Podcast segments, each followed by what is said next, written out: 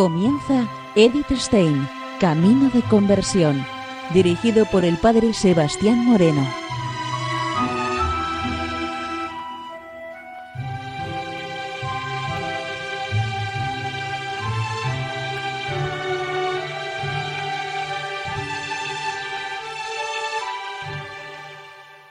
Muy buenos días, nos de Dios. Seguimos conociendo a Edith Stein, Camino de Conversión.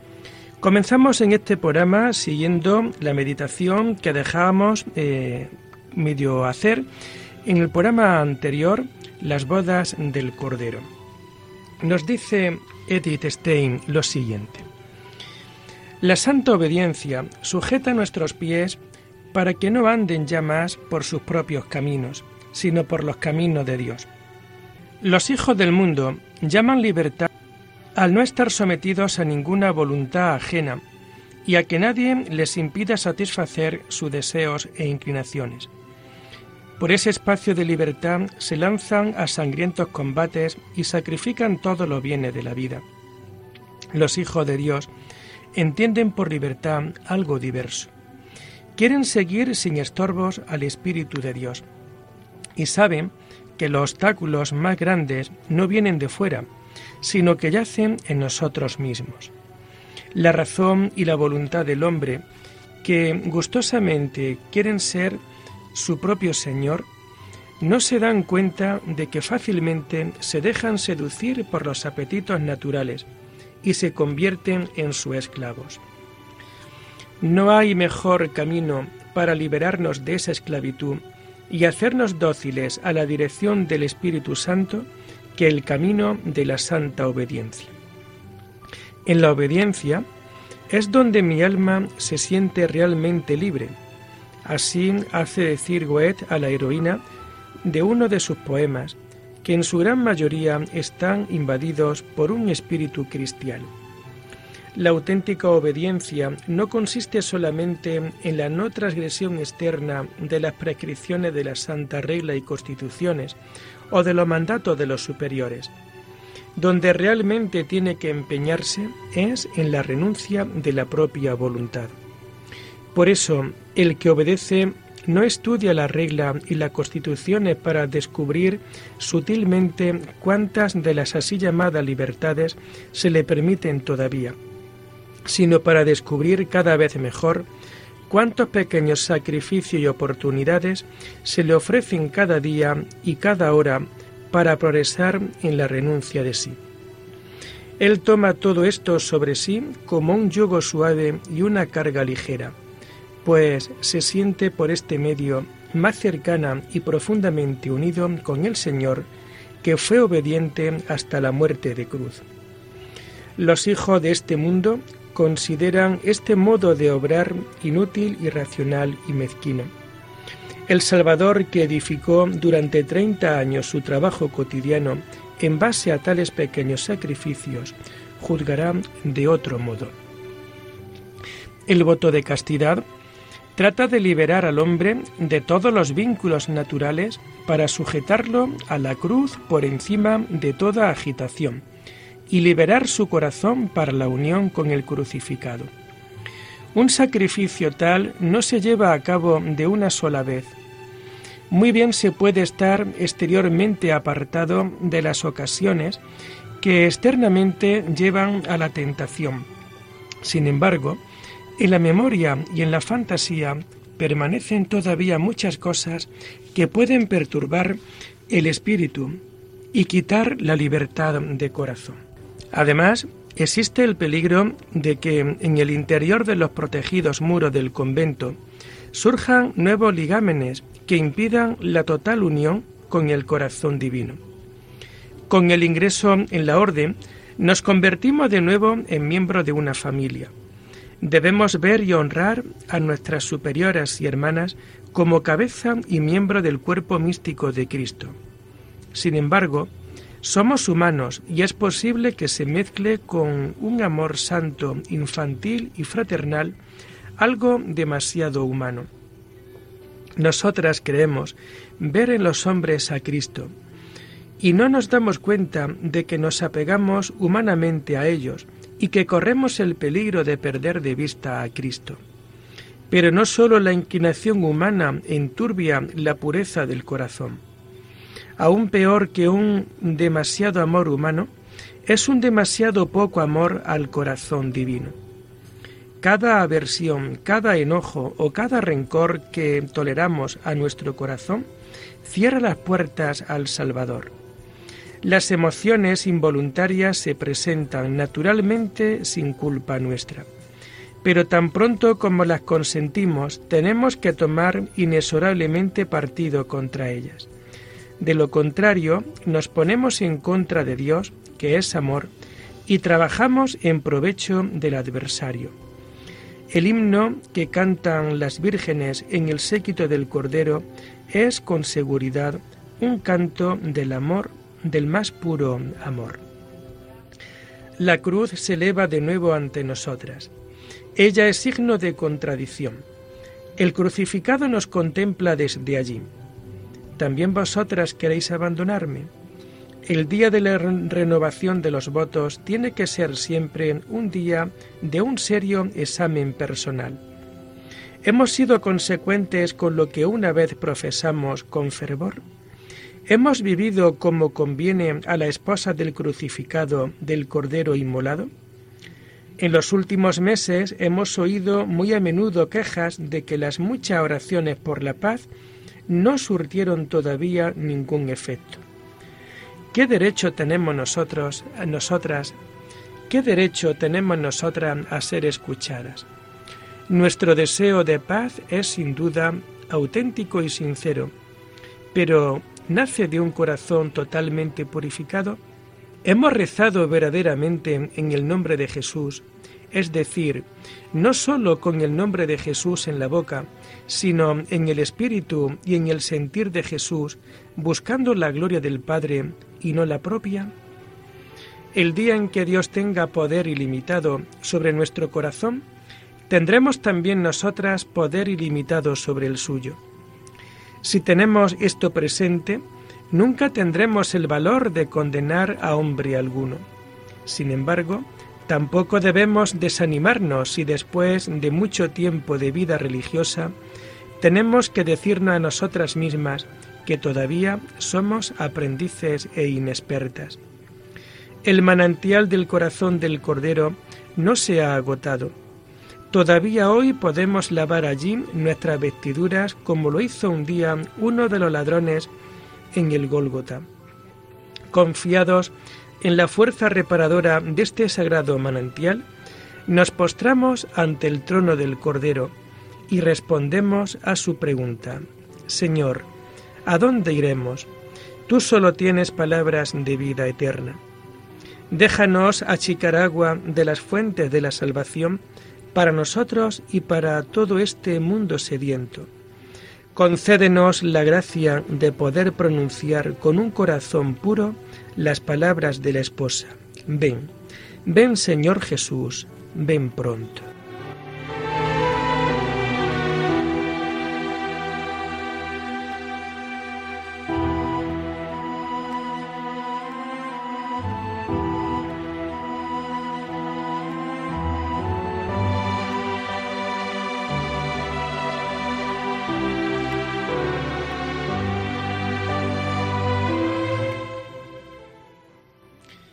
Y seguimos con Eddie Stein, Camino de Conversión.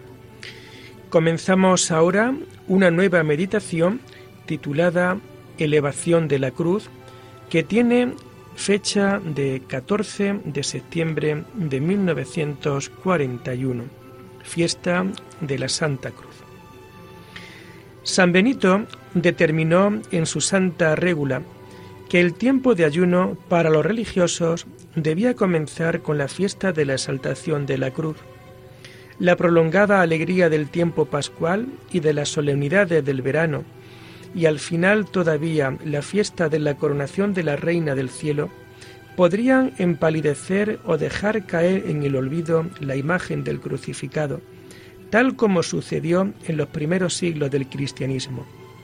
Pero cuando llegó su momento, la cruz apareció llena de luz en el cielo, y apremiaba a la búsqueda del madero de la ignominia, enterrado y olvidado y a reconocer en él el signo de la salvación, el símbolo de la fe y el distintivo de los creyentes. Cada año, cuando la Iglesia la levanta ante nosotros, hemos de recordar la exhortación del Señor. El que quiera venir en pos de mí, que tome su cruz. Acoger la cruz significa recorrer el camino de la penitencia y de la renuncia.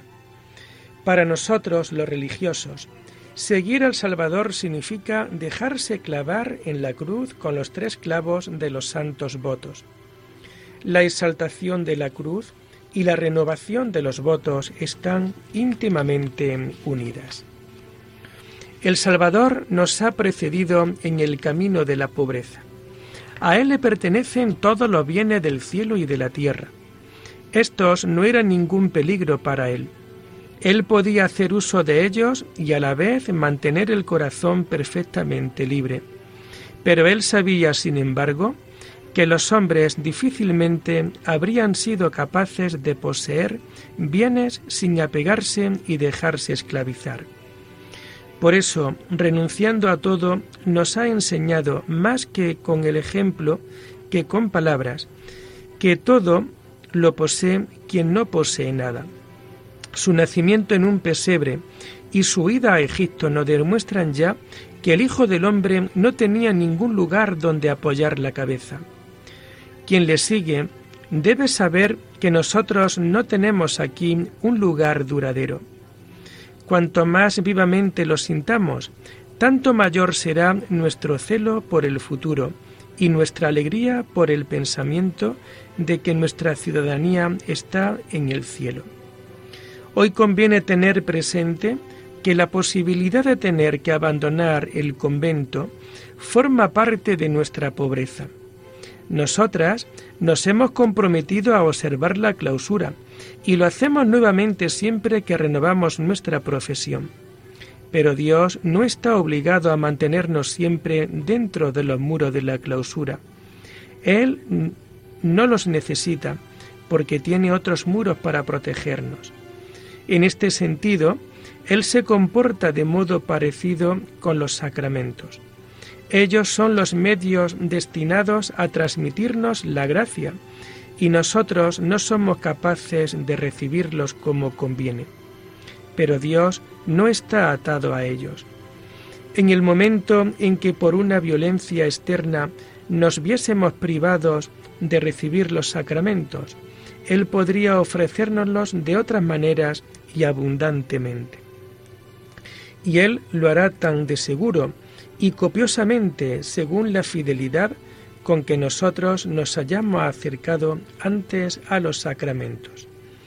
Por eso tenemos la santa obligación de observar la clausura con la mayor fidelidad posible para poder llevar a cabo sin obstáculos nuestra vida escondida con Cristo en Dios. Si somos fieles en esto y fuéramos arrojadas a la calle, el Señor enviaría a sus ángeles para que protegieran nuestras almas con sus alas invisibles, mejor que los más altos y robustos muros. Ciertamente, no hemos de desear tal situación.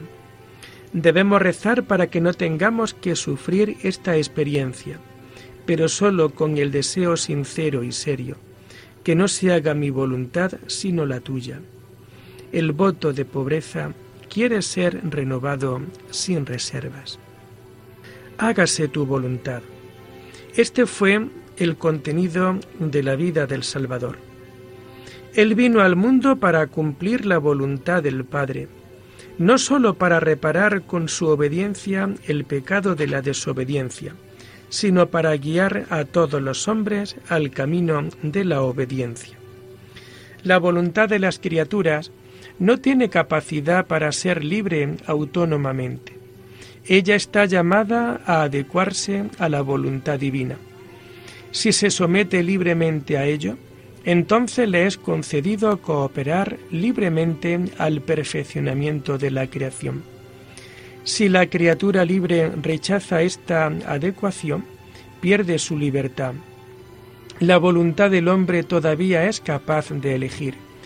Pero se encuentra aún en el ámbito de las criaturas que la arrastran y empujan en direcciones que le apartan del desarrollo de su naturaleza querida por Dios y de la meta a la que estaba destinada originariamente la libertad humana.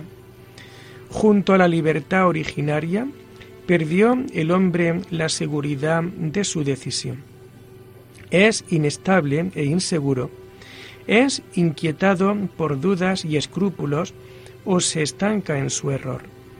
Ante esta situación no hay más curación que el camino del seguimiento de Cristo del Hijo del Hombre, el cual no sólo obedeció directamente al Padre Celestial, sino que se sometió a los hombres que la voluntad del Padre había colocado sobre él. La obediencia establecida por Dios libera a la voluntad esclavizada de las ataduras de las criaturas y la lleva de nuevo a la libertad. Es por eso también el camino que, conduce a la pureza de corazón. Ninguna cadena de esclavitud es más fuerte que la de las pasiones. Bajo su peso, el cuerpo, el alma y el espíritu pierden fuerza y salud, claridad y belleza. Igual que los hombres marcados por el pecado original son incapaces de no apegarse a los bienes que poseen, Así, toda afección puramente natural corre el peligro de degenerar en pasión, con todas sus desastrosas consecuencias. Para ello, Dios nos ha concedido dos remedios, el matrimonio y la virginidad. La virginidad es el camino más radical y por eso el más fácil. Este no es seguramente el motivo decisivo por el cual Cristo la eligió para precedernos. Ya el mismo matrimonio es un gran misterio en cuanto símbolo y signo de la unión de Cristo con la Iglesia, y al mismo tiempo como su instrumento. Pero la virginidad es un misterio aún más profundo. No es sólo símbolo e instrumento, sino también participación de la unión conyugal con Cristo y de su fecundidad sobrenatural. Ella tiene su origen en lo más profundo de la vida divina y nos conduce nuevamente a ella. El Padre Eterno participó la totalidad de su esencia al Hijo con amor incondicional. Y de la misma manera se la regala nuevamente el Hijo al Padre. En nada podía cambiar esa entrega sin reservas de persona a persona, el paso de Dios hecho hombre por la vida temporal. Él pertenece al Padre por toda la eternidad y no podía entregarse a ninguna persona humana. Él podía solamente acoger a todo hombre que quiera entregarse a Él y acogerles en la unidad de su persona divino-humana y como miembros de su cuerpo místico ofrecerlos al Padre. Para eso vino al mundo. Esa es la divina fecundidad de su virginidad eterna, que puede regalar a las almas la vida sobrenatural. Y esa es también la fecundidad de las vírgenes que siguen al Cordero, que acogen la vida divina con gran fortaleza y una entrega indivisa para, en íntima unión con la cabeza humano divina, transmitirla a otras almas y despertar nuevos miembros para la cabeza. Resulta con natural a la virginidad divina una esencial repugnancia por el pecado, como contrario a la santidad divina. Pero de esta repugnancia por el pecado nace un amor insuperable por el pecador. Cristo vino para arrancar a los pecadores del pecado y restablecer la imagen de Dios en las almas profanadas. Él viene como hijo del pecado. Así nos lo demuestra su genealogía y toda la historia del Antiguo Testamento y busca la compañía de los pecadores para, para tomar sobre sí todos los pecados del mundo y llevarles consigo al madero ignominioso de la cruz, que de este modo se convirtió en el signo de su victoria. Por eso las almas virginales no conocen el desprecio por los pecadores. la fuerza de su pureza sobrenatural, no tiene miedo de mancharse. El amor de Cristo las empuja a penetrar en la noche más profunda y nunca y ninguna alegría maternal se puede comparar con la felicidad del alma capaz de encender la luz de la gracia en la noche del pecado. El camino es la cruz. Bajo la cruz, la Virgen de las Vírgenes se convirtió en Madre de la Gracia.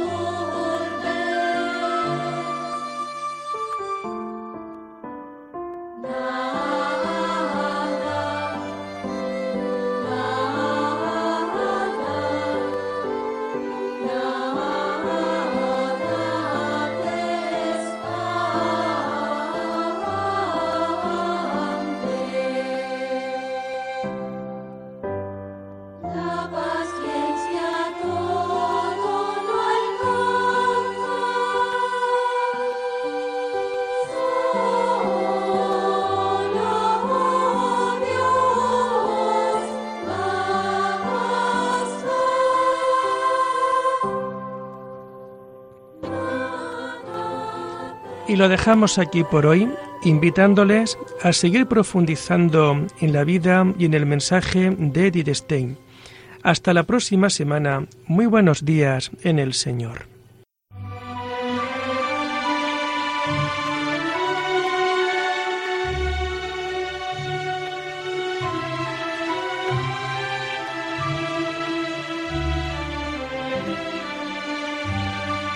Han escuchado Edith Stein, Camino de Conversión, con el Padre Sebastián Moreno.